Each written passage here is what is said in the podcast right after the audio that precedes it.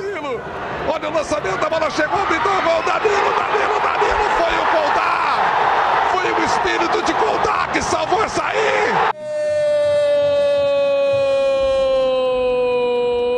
O do Marcílio Dias. Caixa! Caixa! O Perso cruzou na grande área. Olha lá o desvio, olha o gol. Bola bateu na travota, gol! Gol!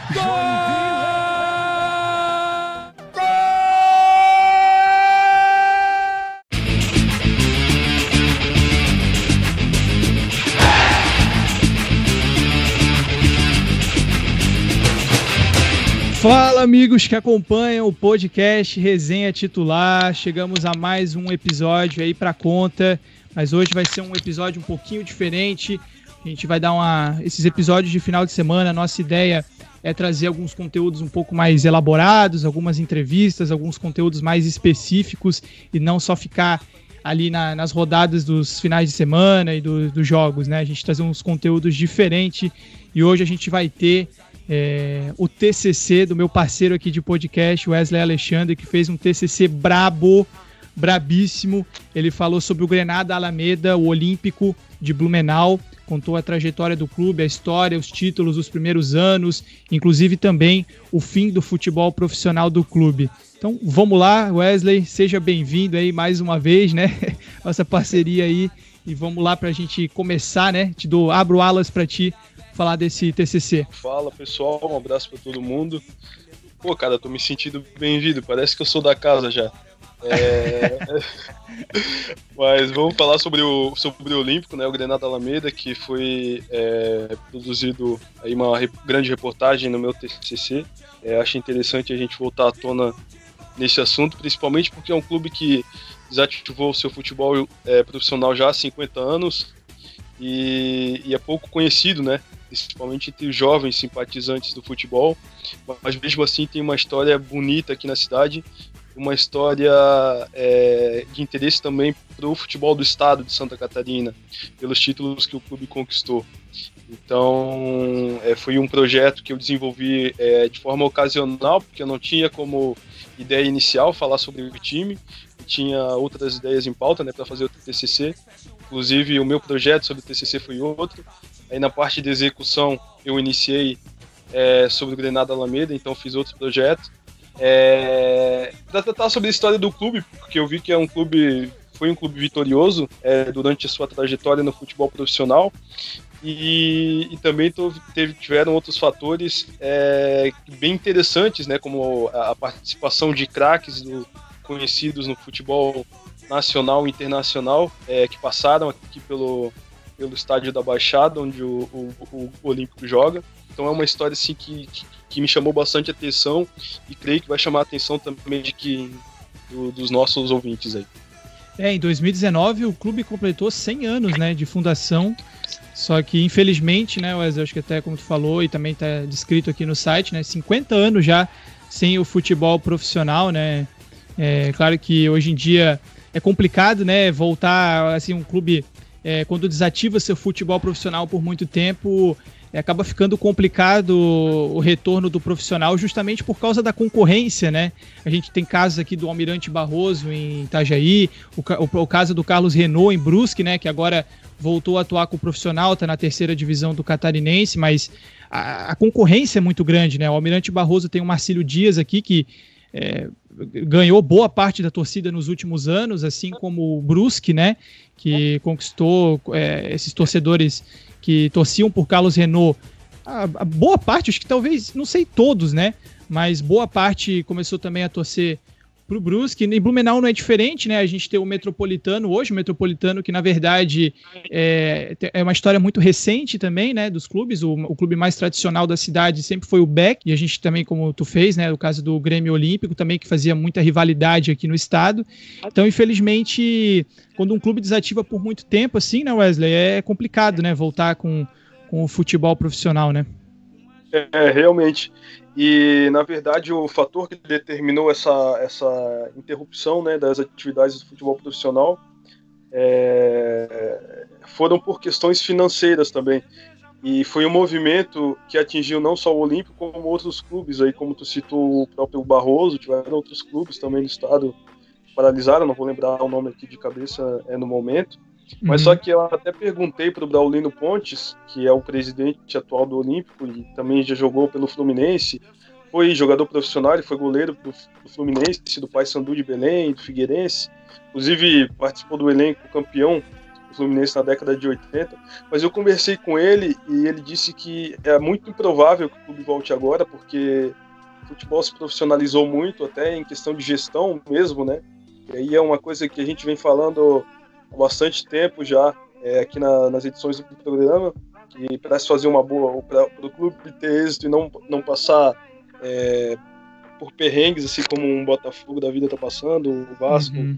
outras instituições, tem que ter uma boa gestão, realmente, fazer as coisas da, da, de forma certa, assim, é, financeiramente. Então, o, o Braulino, ele citou muito isso, assim, o futebol se profissionalizou muito nessa questão, então é, um, é uma situação assim, bem difícil de, do, clube retor, do clube retornar, mas ele ainda permanece na memória do, de, dos torcedores né, que vivenciaram aquela época.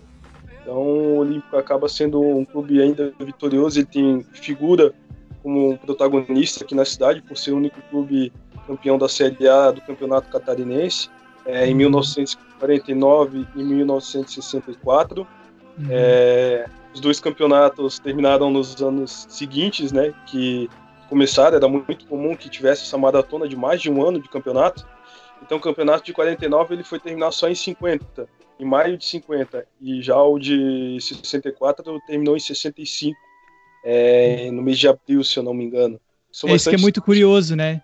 Desculpa, Wesley, isso que é interessante, né? Comparar, comparar as temporadas, né, de antigamente com as de hoje, né? Hoje tu pega o campeonato catarinense ali, ele vai praticamente é, três, quatro meses, né? E naquela época ia ser uma temporada toda só de campeonato catarinense, né? Então era praticamente o título principal dos clubes, né? É, épocas Ainda é né? hoje, né? Ainda é hoje, mas, mas de alguns clubes, né? Mas como hoje tem Série A, Série B, Série C e Série D, acaba se dividindo esse protagonismo, né? Antes era de. É, agora a gente até reclama um pouco, os jogadores reclamam bastante, né? Até um ponto difícil. Somente uhum. jogadores de clubes menores, assim, por conta do calendário, né? Realmente, geralmente os clubes é, de menor expressão não tem tanto calendário, e aí acaba dificultando um pouco a questão de emprego e tal para os jogadores. E aí é uma situação bem diferente que a gente observava na, é, nessas épocas, né? O campeonato durava mais de um ano, então tinha calendário por muito tempo.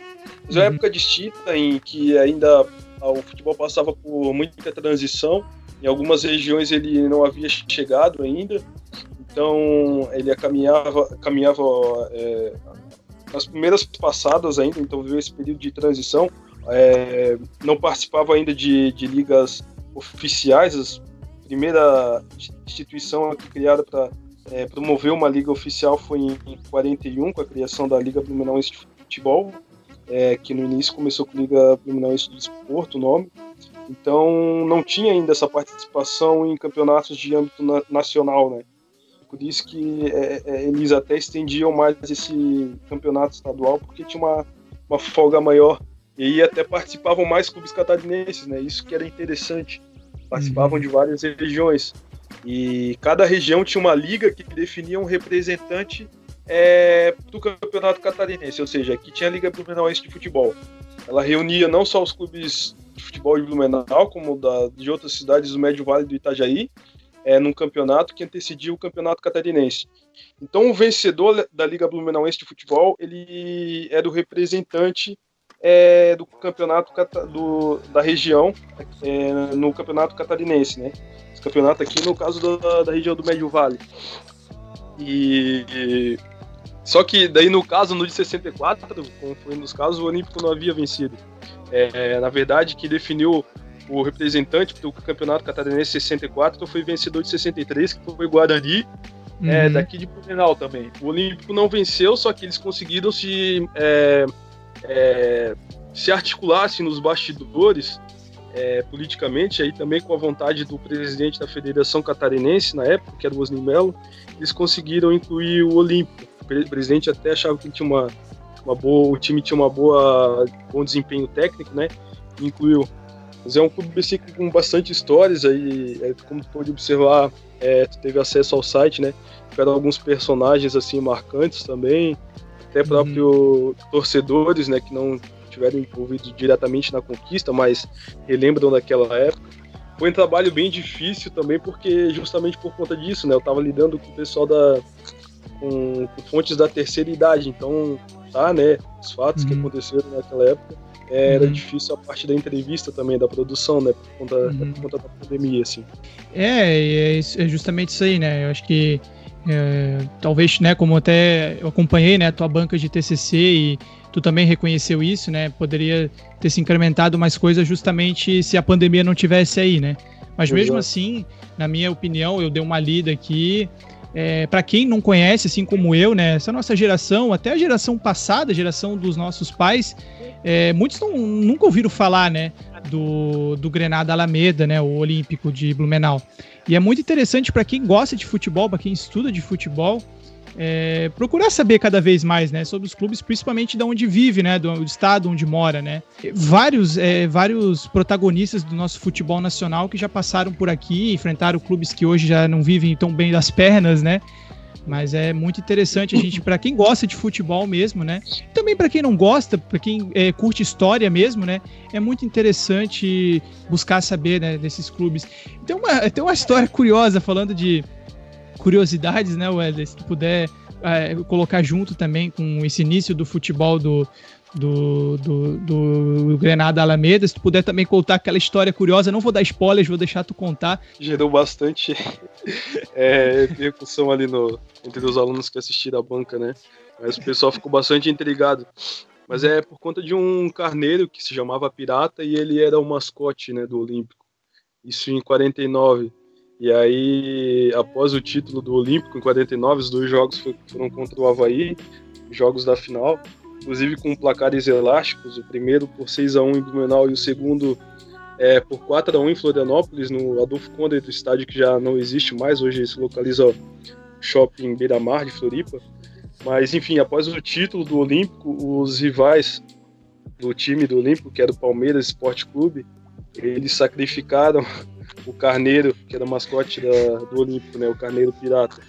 Então foi uma história assim bem macabra é só pra gente ilustrar como é que era a rivalidade na época, né? O Palmeiras que ainda existe, hoje ele é o Blumenau Esporte Clube Beck. A rivalidade ela era, ela era muito forte já na época, né? Em relação ao Palmeiras e o Olímpico. Uhum. É... Tinha muito essa, aquela questão de amor à camisa. A gente fala de jogador é, jogar, jogar assim, tipo, uma, fazer uma carreira inteira no clube por amor à camisa, sabe? Uhum. E, e isso até começou a ser debatido depois, até antes, na verdade, por conta de um movimento que surgiu que foi o profissionalismo, incluir também no trabalho. E o movimento de profissionalismo foi um movimento que afetou não só aqui a região de Santa Catarina, já havia atingido outros estados também, mas ele era, era compreendido como mercado de troca de jogadores é, no início lá da década de 30, começou a haver esse movimento aqui. Então uhum. era muito comum que após as partidas, olheiros é, oferecessem uma certa quantia para que os jogadores se transferissem para outros clubes da cidade, de outras cidades também. Uhum. Que colidiu muito com aquela ideia de do jogador é jogar por amor ao clube, né? Porque o dinheiro já começou a entrar em ação e opa, uhum. vou ser remunerado para fazer isso, e isso de, de fato vai, vai se tornar uma profissão para mim, né? Então Sim. foi uma história assim bem curiosa. É... E um detalhe que... também que que nessa época, principalmente nessa época, e isso ficou por um bom tempo no, impregnado no nosso futebol, não só catarinense, mas futebol nacional, que tinha uma época que os jogadores, né, e os músicos principalmente, eles eram vistos como vagabundos, né?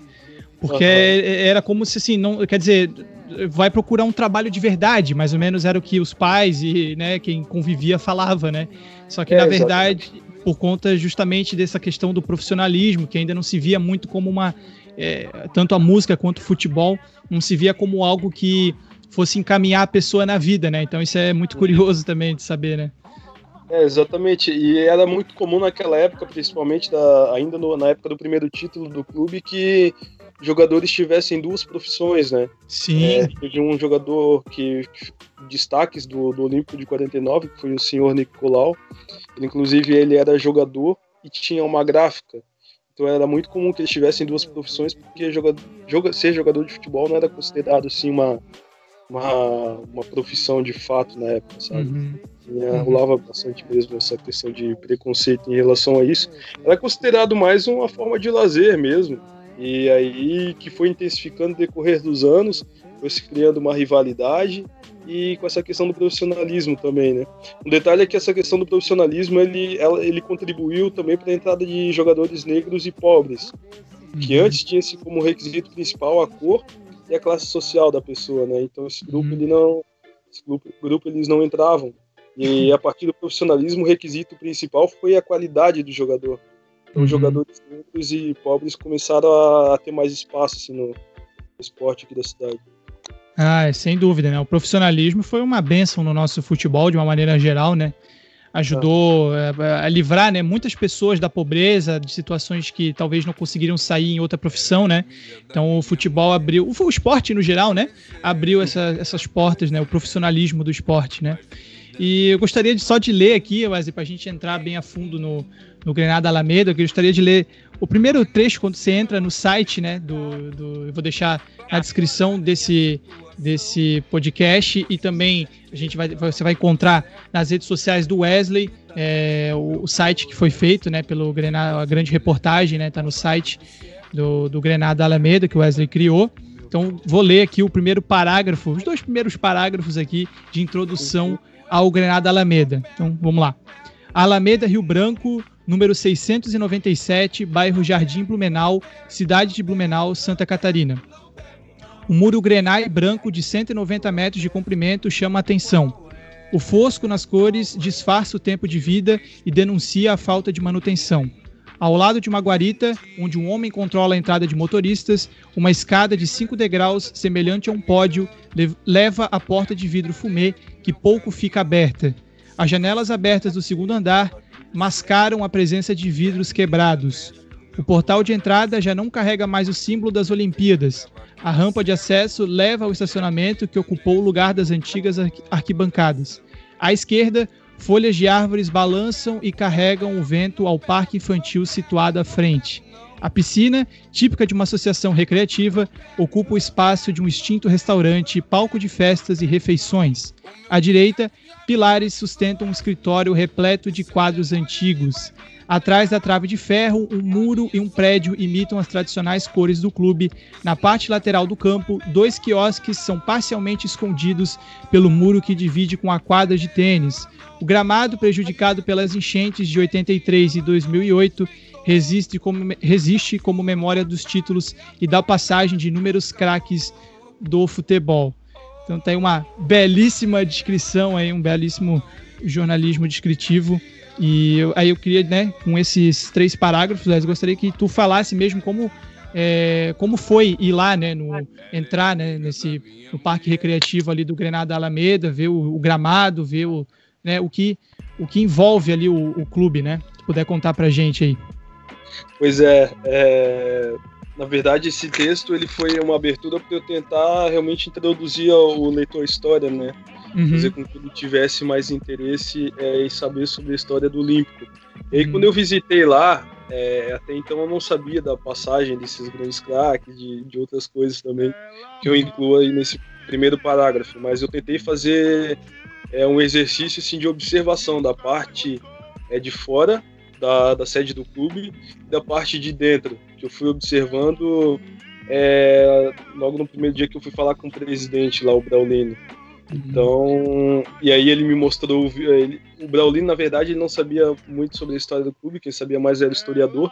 Já havia feito uma pesquisa inicial com ele, mas o Braulino uhum. me mostrou bastante ali do, do, do, do estádio, as modificações que ele fez após a entrada dele na presidência, e, e me mostrou o livro um livro de 70 anos da história do clube, que foi publicado em 89, e aí eu pude ter mais acesso a esses fatores, a passagem do Pelé, foi em 61, do Garrincha em 69, uhum. é, que jogou inclusive com a camisa do Olímpico, ele veio fazer uma partida é, num torneio que era em homenagem a Vera Fischer, do, do Miss, do, ela venceu o concurso Miss Brasil né, na época. Uhum. Então foi bastante interessante, assim, porque é algo que tu tenta imaginar como era na época, né? Algumas coisas, algumas estruturas já não existem mais. É, como as arquibancadas, que eu menciono aí, elas foram substituídas pelo estacionamento. Então tu tenta, de alguma forma, tentar ver o que. Tu vê a imagem que está na tua frente, física, que está na tua frente hoje, e tentar imaginar como é que é daquela época, né? Eu acho que eu, eu fiz esse exercício, não sei qual que é o exercício particular de cada um, mas foi algo assim bem interessante porque tentei realmente me transportar para quando aconteciam jogos e tudo mais. Uhum. Não, é interessante para tu ver como faz tempo, né, que a Vera Fischer era Miss Brasil nessa época, né? Então a gente tem uma noção do tempo aí, né? Uhum. Mas então, Wesley, o que tu pode contar mais é, da, da, história do clube, assim, o início do futebol blumenauense, do Adalberto Day, o que, que tu conseguiu é, buscar nisso aí? É, o futebol, o que eu conversei com o Adalberto, ele sabe bastante sobre a história do, do futebol aqui de Blumenau é, e também uhum. da cidade, ele é um pesquisador da cidade, na verdade. Uhum. Uhum. É, e o início do futebol, as primeiras manifestações desse esporte aqui foram por meio de partidas organizadas entre operários de uma empresa. Era muito comum que é, os operários disputassem as primeiras partidas aqui. E contra membros de uma sociedade ginástica é, Turvenreich, que eram de estudantes. É, inclusive estudantes que vinham de Floripa aos finais de semana, se não me engano. Essas partidas elas eram organizadas geralmente aos finais de semana também como formas de lazer mesmo, uhum. aos fundos do Hotel Rollets, um hotel que já está extinto aqui no Blumenau, não existe mais, se localizava é, na esquina da rua Alameda Rio Branco, que é a rua, inclusive, de sede do clube hoje. Eles não eram, é, não eram equipes oficiais, né, eram apenas pessoas que tinham interesse no esporte, gostavam do esporte, praticavam em forma de lazer, mas foram por meio deles que surgiram os primeiros clubes da cidade. Os operários da empresa industrial Garcia, que começaram com futebol aqui Blumenau, eles viraram depois o Amazonas Esporte Clube. Foi um dos primeiros clubes oficializados aqui na cidade. Uhum. E dizem também que a Sociedade de Ginástica Turvenheim, é, o departamento, tinha um departamento de futebol é, que fundou o Olímpico. Essa informação não consegui confirmar ainda, mas eu não descarto ela, principalmente porque é, a última alteração do nome, né, inclusive para Grêmio Esportivo Olímpico, o clube alterou o nome duas vezes, mas a alteração para Grêmio Esportivo Olímpico é, se deve bastante a isso também, pelo fato de o clube ter nascido de uma sociedade ginástica olímpica. Então, é uma hipótese que eu não descarto. E, uhum. esses clubes tiveram bastante importância no surgimento aqui da, do esporte na cidade. Uhum. É, e interessante também, né, como essa transição, né, no futebol é, blumenauense, né, o que tu pode contar pra gente também dessa dessa, dessa mudança né, que teve do, da, da questão dos títulos né, que o, o, o Olímpico conseguiu, né, as transmissões né, através da, da PRC4 Rádio Clube, né, que também começou a transmitir os jogos, e aí começou a se ver né, com outros olhares, né, o futebol como um, um espetáculo mesmo né, e uma atração aos finais de semana. Né? É, a rádio, inclusive, ela, ela ajudou muito, na verdade, né? Porque o futebol vivia um momento de muita crise justamente por conta do profissionalismo que eu havia falado, uhum. e era muito combatida aqui pelas pessoas, pelos jornalistas também da época. Uhum. É, inclusive o Olímpico ainda não tinha estádio quando começou a, a, a ver esse movimento aqui na cidade. Ele jogava no estádio emprestado da Sociedade Ginástica Turvenheim e, o, e a, o Turvenheim decidiu não emprestar mais o estádio para o Olímpico por conta desse movimento de profissionalismo. Então o clube viveu um momento de muita crise, é, os clubes da cidade por conta disso é, perdeu popularidade e essa popularidade só foi retornar após a, o início das transmissões dos jogos por meio da rádio. A rádio custou a BRC4, né? Uhum, isso. É, e daí é, ajudou a massificar o espetáculo, então a imprensa teve um papel muito importante é, nessa transição é, do esporte aqui para realmente massificar assim. E aí depois essa popularidade veio como consequência, né, dos títulos do clube, é, uhum. das participações que ele vinha fazendo. É, a rádio ela foi é, começar a transmitir em 41 e 44, o clube já havia chegado a uma final do Catarinense, perdeu é, para o Havaí, então uhum. começou a ser consequência, mas a, a imprensa ela teve um papel bem importante nessa questão. Assim. E o que tu pode dizer desses títulos, né, de 49 e 64 do, do Grêmio Olímpico, né? Títulos que marcaram, né, entraram na história do clube, não só por ser títulos, né, mas até por toda a trajetória, né, que o clube passou, né? É, o de 49 foi incontestável, assim, né? eles viveram uma, uma época que dava tudo certo, assim, pro time, eles tiveram uma, uma baita sequência de vitórias é, com aquele time, tinham bons jogadores, como o Nicolau, que eu havia mencionado, uhum. o próprio uhum. senhor Valmor Bels, que depois de ser campeão em 49 se aposentou é, do futebol dos gramados para se dedicar à carreira de médico.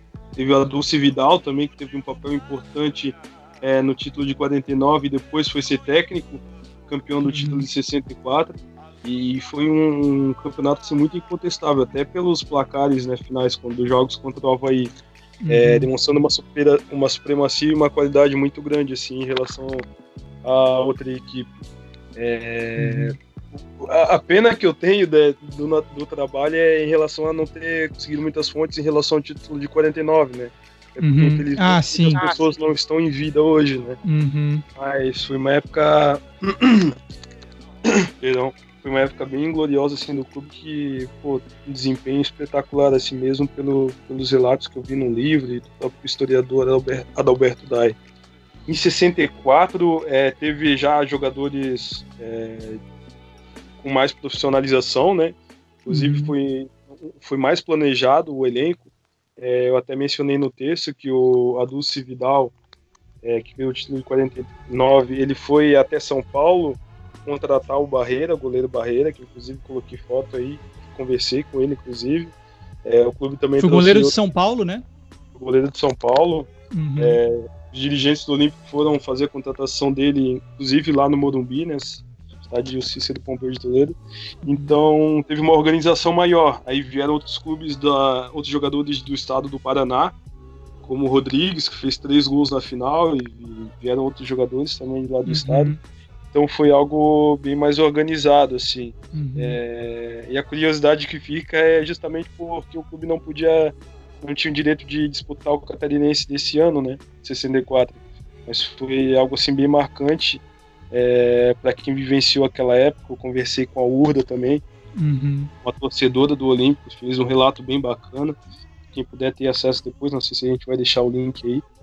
E, sim, sim, vamos deixar. E, e aí ela, ela, ela comentou sobre essa, essa relação dela com o futebol, né, desde os seis anos. É, uhum. e, e, a relação dela com, com o pai dela, que levava sempre ela aos estádios e tal. Então foi uma época bem marcante para esse pessoal a partir do relato, eu acho, dos relatos, eu acho que vai ficar mais claro para quem puder ler em relação a uhum. isso. Aí o, a... o, o, bar, o bar, desculpa, o Barreira, né? Ele também destacou que esse campeonato de 64, deixou ali no site, né? Uhum. Ele talvez, acredito, né, que para ele, para o elenco também, né, talvez é, represente muito tudo pelo contexto, né? Que os times, como ele descreveu mesmo, né, se equiparavam muito tecnicamente, né? Os clubes eram de cidades distantes e as viagens eram longas e cansativas, muito por conta da má qualidade das estradas da época que causavam um desgaste ainda maior, né? Hoje a realidade aqui no futebol catarinense, a gente tem níveis, né? A gente pode dizer assim, Chapecoense, Havaí, Figueirense, então um pedestal acima dos outros ainda, né? E naquela época, pelo registro dele mesmo, né, as equipes se equiparavam muito, né? É, realmente. E ele destacou essa questão do, do cansaço. Né? As estradas não eram, não eram muito comum é, como se fossem pavimentadas, então eram esburacadas e realmente causavam cansaço, porque ele tinha essa dificuldade de dormir nas viagens. eram é. viagens longas. E principalmente porque disputavam clubes de várias regiões de Santa Catarina. É, não, tinha uma não tinha uma limitação é, tão definida como tem agora, né? Dos, dos 20, 20 clubes, se eu não me engano, da Série A. Sim. É, uhum. acho que são 20 clubes. É, uhum. Então não tinha essa limitação, jogavam mais clubes e tal. Então foi uma época assim de as equipes se equiparavam tecnicamente também mesmo. É porque uhum. questão do tinha questão do salário, então não tinha muito essa questão de um clube ter muita é, supremacia em relação ao outro, em relação a é, pagamento de salário, essa questão, né? uhum. né? É, os times eram tudo meio equiparados financeiramente, né? Eles eram muito. É. Não tinha essa distância de hoje, né? Hoje não, não tinha clubes milionários, né? Não, não. É, contavam bastante com a ajuda dos sócios, né? Que eles uhum. o Olímpico, na verdade, era um, era um clube até de elite por conta dos associados e tal. Era um clube que vive numa boa localização aqui da cidade, né? Uhum. É, próximo ao centro também.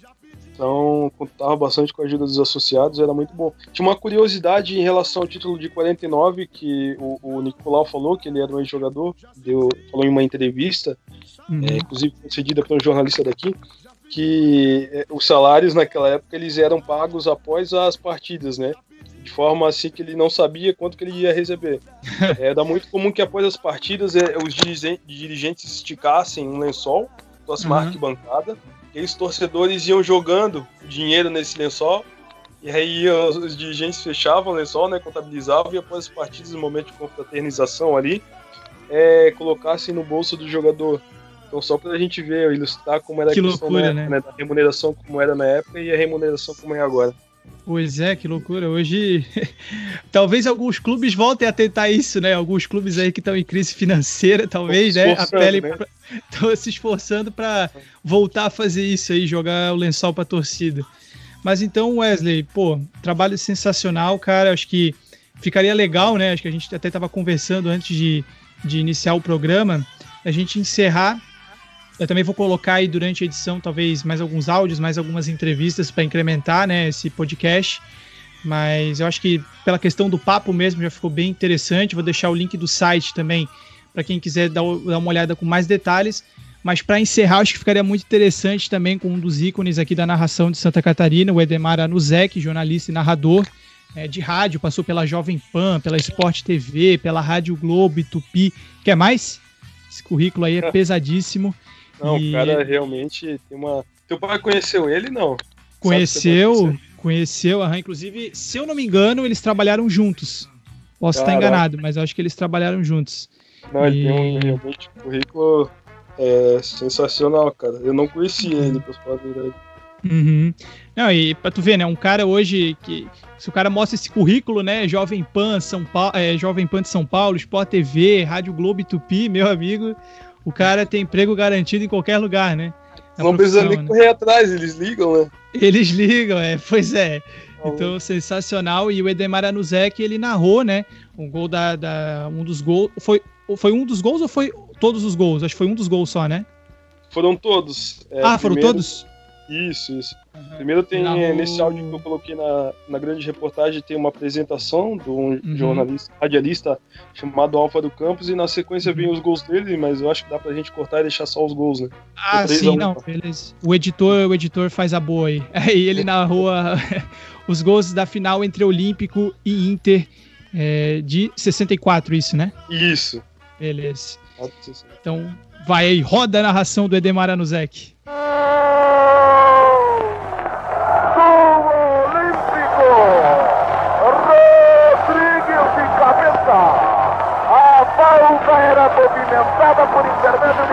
Paraguaio. Por cobertura, subiu J. Batista. Melhor, o comandante de ataque Rodrigues, que de leve toque impulsionou a bola que ele bateu no passe superior. Daí, foi direto para as malhas do Internacional. Exatamente a 33 minutos do primeiro tempo. Rodrigues abre a contagem na partida decisiva do Estádio da Baixada. Olímpico 1, Internacional de Lages, zero. Lançou no corredor para a joia, a bola passa para a joia, aponta roteio para o marco para gol.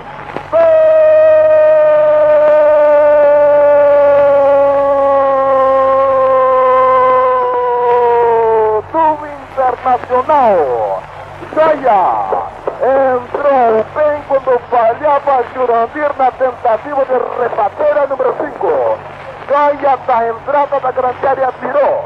O arqueiro Parreira saltou em vão. A bola bateu no poste lateral direito. Correu toda a linha e daí ganhou o fundo das redes do Olímpico.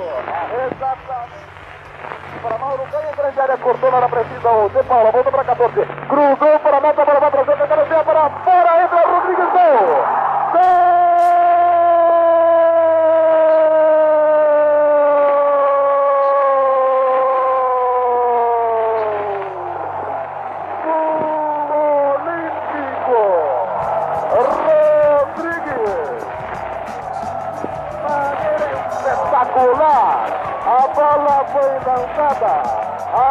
passada foi de Jota, Do lado esquerdo. E ataque do Olímpico para o lado direito. Rodrigo tocou carrinho, agora voltou para Jota, luta para Rodrigo, pode marcar, atenção, bola para o Marco, bola para o gol.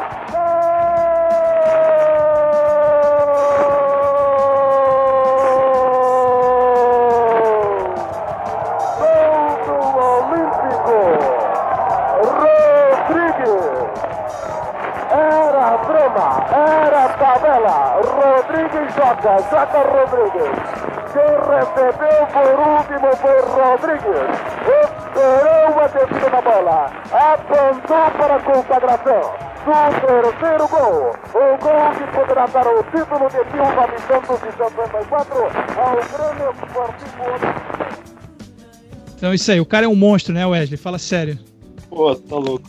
Simplesmente demais. Eu ouvi também umas narrações dele depois que ele, na passagem dele pela Jovem Pan, é, jogos do Palmeiras, Corinthians, então tem muita técnica assim, de narração. Realmente um cara que é, tem uma carreira consolidada, o currículo, o currículo dele já fala por si só, né? Hoje ele já é aposentado, se eu não me engano, mas ele narrou na Rádio CBN também, de Curitiba, Rádio Record de São Paulo. Então, Pois é, a cara foto que tá aqui no site é justamente quando ele narrava, né, na Rádio Cidade do Paraná, né? Tô vendo a foto dele aqui. Eu tenho, eu, eu tenho ele como amigo no Face. Oh, ele que honra. live sábado com o José Silvério. O Silvério também, que foi companheiro dele na Jovem Pan. Aham, porra, sim, monstros sagrados da nossa, da nosso rádio, da nossa narração, porque assim, com todo respeito, né, eu é, quem sou eu, né, para criticar os profissionais de hoje, mas acho que é, não- nem se compara com antigamente a qualidade dos narradores e a, te- a técnica, né, que os, os narradores tinham antigamente com a de hoje, né? Claro que tempos diferentes, hoje se narra muito mais pela tevi- televisão do que na rádio, mas na minha humilde opinião, os narradores de rádio de antigamente eram fenômenos e é, eram, eram, eram muitos, né, que conseguiam descrever o jogo, né? O meu pai sempre Ah, disse também que que eu- no rádio é aquela história, né? Hoje a gente tem a televisão, né? A gente consegue ver o que tá acontecendo, mas naquela época não tinha como, né? Então o narrador tinha que descrever o lance e ele e a maioria, né, esses narradores talentosos como o Edemar Anuzek, tinham a capacidade de te colocar realmente ali, né, no lance, né? E ver justamente as quatro linhas, né? A jogada sendo construída, que é um- uma técnica realmente é um dom, né? Então é isso É, aí. Eu, eu acompanho, eu acompanho bastante, assim, que eu gosto de narração de rádio. Uhum. Eu tava até acompanhando agora há pouco nas narrações do Oscar Ulisses, que é um narrador que eu gosto bastante. Uhum. irmão do Osmar Santos, que é considerado o pai da matéria nisso, né, na- no Uhum. rádio. E mudou bastante, realmente, até por conta da produção, né? Antigamente tinha mais. é, era mais comum que os narradores, os repórteres fossem no estádio.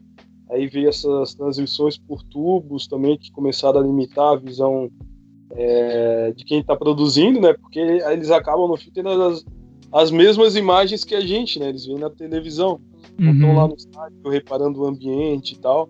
E, e também surgir da internet, então eles come, os jornalistas hoje começam a se dedicar a outros meios, né? Sim, é, naturalmente, é, né? Assim, De mídias, então a Uhum. riqueza de vocabulário que eles tinham também, né, para fazer a narração, a narração bem corrida, bem rápida. Uhum. é bem- E sem tropeçar, né? O que é muito difícil, né? Pois é, não, sem tropicar.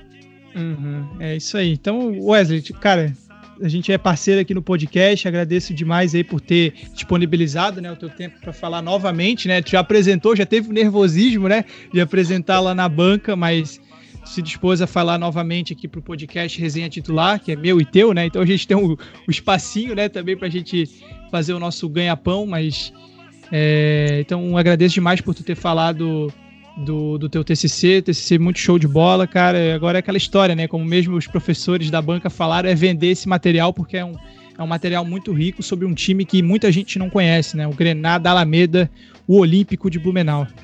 É verdade. Justamente por isso que eu, que eu resolvi fazer, né? É, cara, queria te agradecer também pela, pra gente encontrar essa pauta, né? Acho que inclusive a gente vai fazer mais pautas aí sobre os TCCs de esporte, se tudo der certo. É um clube que, que não, não é conhecido pelos jovens simpatizantes do futebol, então é bem interessante resgatar essa história e, se for possível, a gente resgatar de mais outros clubes aí que apareceram na nossa frente. É, É, isso aí. mas valeu, é isso aí, valeu pessoal. Um abraço e até a próxima edição. Valeu, tamo junto.